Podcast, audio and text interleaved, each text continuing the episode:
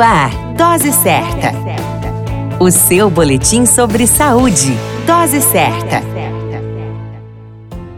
Olá, eu sou Júlio Cazé, médico de família e comunidade, e esse é o Dose Certa, seu boletim diário de notícias. E o tema de hoje é Dia Nacional de Redução da Mortalidade Materna. No dia 28 de maio é celebrado o Dia Nacional da Luta pela Redução da Mortalidade Materna. A Organização Mundial da Saúde, a OMS, define a morte materna como decorrente de problemas ligados à gravidez ou por ela agravados. Problemas esses ocorrido no período da gestação ou até 42 dias após o parto. A mortalidade materna, que embora venha caindo, ainda é um ponto de alerta. Dados do Ministério da Saúde mostram que de 1990 a 2015 houve uma queda de 58% dos casos, passando de 143 para 60 óbitos maternos por 100 mil nascidos vivos. Para efeitos de comparação, no Japão, por exemplo, a proporção é de 6 óbitos de mulheres por 100 mil nascidos vivos. É uma data importante para mostrar a realidade do país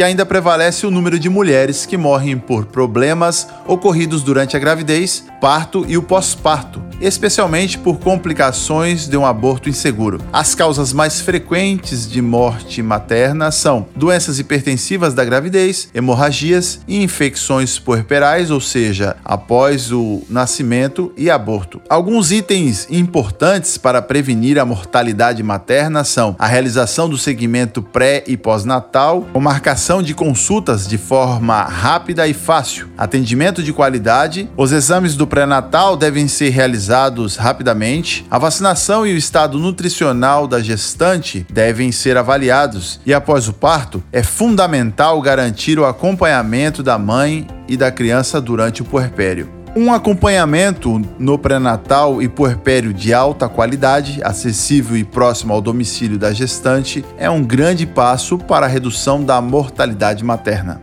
Referência: Telesaúde Rio Grande do Sul, Federação Brasileira de Ginecologia e Obstetrícia e plataformas de informações virtuais. A qualquer momento retornamos com mais informações. Esse é o Dose Certa, seu boletim diário de notícias, e eu sou o Júlio Cazé, médico de família e comunidade. Dose Certa, o seu boletim sobre saúde. Dose Certa.